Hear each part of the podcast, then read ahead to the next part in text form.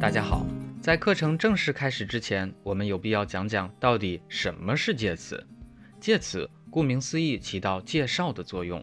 那么它是介绍谁和谁认识呢？这要从动词讲起。我们在学英语的时候，一定听说过及物动词和不及物动词的说法，这在德语当中同样存在。那么及物动词指的是这个动词可以直接触及物，这里的物就是宾语。嗯，宾语又是什么鬼？宾语是主语接待的宾客，所以你在学德语时一定听说过这样的说法：及物动词加第四格宾语。那么什么是不及物动词呢？既然不能直接和物接触，就需要介词做介绍人了。那这就是介词的基本功能：不及物动词和宾语之间的介绍人。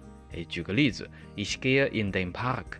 在这里，gehen 是不及物动词，不能直接支配 park，所以呢，要借助于 in 这个介词才能说得通。当然了，德语比英语还有一个吊诡的事儿，就是一些特殊的不及物动词，比如 helfen。不需要介词，也可以和物发生物理上的直接接触。比如，Er hilft dem armen Kind。helfen 和 Kind 是触及的，中间没有介词，但是 Kind 是第三格，通过这个手段来体现 helfen 不及物的身份。所以呢，多说一句，不能单纯的从动词和宾语的物理距离来判断是否是及物动词。OK，话说回来，介词只能用在动词和宾语之间吗？Mit dir bin ich glücklich，zu Hause bin ich glücklich。这里的 sein 加 glücklich 就是所谓的系表结构。动词 sein 被称为联系动词，后面的 glücklich 是表语。为什么呢？因为只有主人没有接待的宾客呀，可不是嘛？glücklich 是说主人 ich 自己的情况。哪里来的宾语呢？所以这个时候动词就不是传统的能接待宾客的动词，而是联系主语和表语的动词，从而被称为系动词或者联系动词。那么回到这两个例句啊，我们讲了这么多，没说介词什么事儿啊？那么 mit dir 和 zu Hause 到底是做什么的呢？它们被称为介宾结构。你可以看到这样的介宾结构和动词。并没有直接的关系，而是作为独立成分补充说明主语 ich 在什么情况下会开心，所以它们的功能是状语。哎，这是介词的第二种用法，介宾结构做状语。此外，你也一定见到过类似这样的表达：Der Mann mit dem grünen Hut steht vor der Tür。Die Frau aus Bayern mag kein chinesisches Essen. Mit dem grünen Hut 和 aus Bayern 当中的 mit 和 aus 既不是动词连接宾语的桥梁，也不是单独的状语，而是在 man 和 Hut 以及 Frau 和 Bayern 之间的介绍人。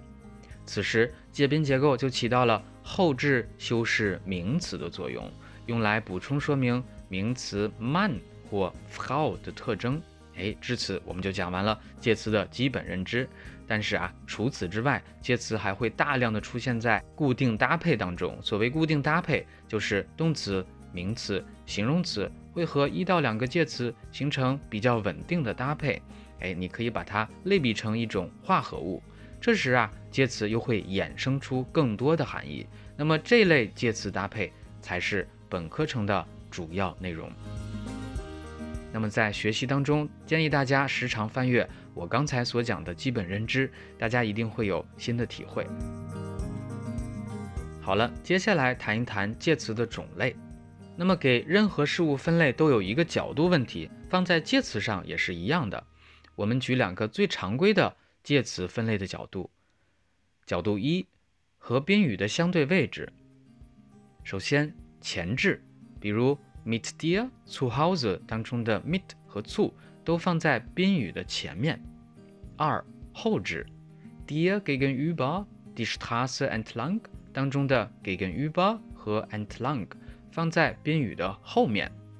还有第三种就是比较奇葩的，既能前置也能后置，entlang 就是其中之一。不过可以明确的告诉大家，绝大多数德语介词都是前置的。角度二，宾语的格，介词的宾语可能是第二格、第三格或者是第四格。不过可以很明确的告诉大家，宾语是第二格的介词是极少数的。好了，最后我们来解答一个大家都关心的问题：本课程介绍了所有的介词吗？嗯，并没有。课程并非为了讲介词而讲介词，而是告诉大家那些常用的介词搭配。比如说，this beschäftigen mit。课程的重点并不是讲 mit 这个介词，而是三百组类似 beschäftigen 这样的词。说到底，介词只是个介绍人，大家要把支配它的主人认清楚了。那么，关于介词自身的属性和基本用法，我会在每新介绍一个介词时引入基本认知。这个模块的内容是 A 一到 A 二的水平要求，但是课程的主体是介词的固定搭配，也就是基本认知框架下的一个重要的组成部分。那么是 A 二到 C 一的能力要求。哎，说白了啊，这个课程涵盖了十八个介词的绝大多数用法。如果你都掌握了，那么就满足了 C 一对这十八个介词的能力要求。但是请注意。有些介词，比如 entlang、vegan、tots 等等，并没有哪些词儿和它们形成一个固定的搭配，所以并不属于本课程的讨论范围。那么这些没有固定搭配的介词，只要掌握基本认知就可以了。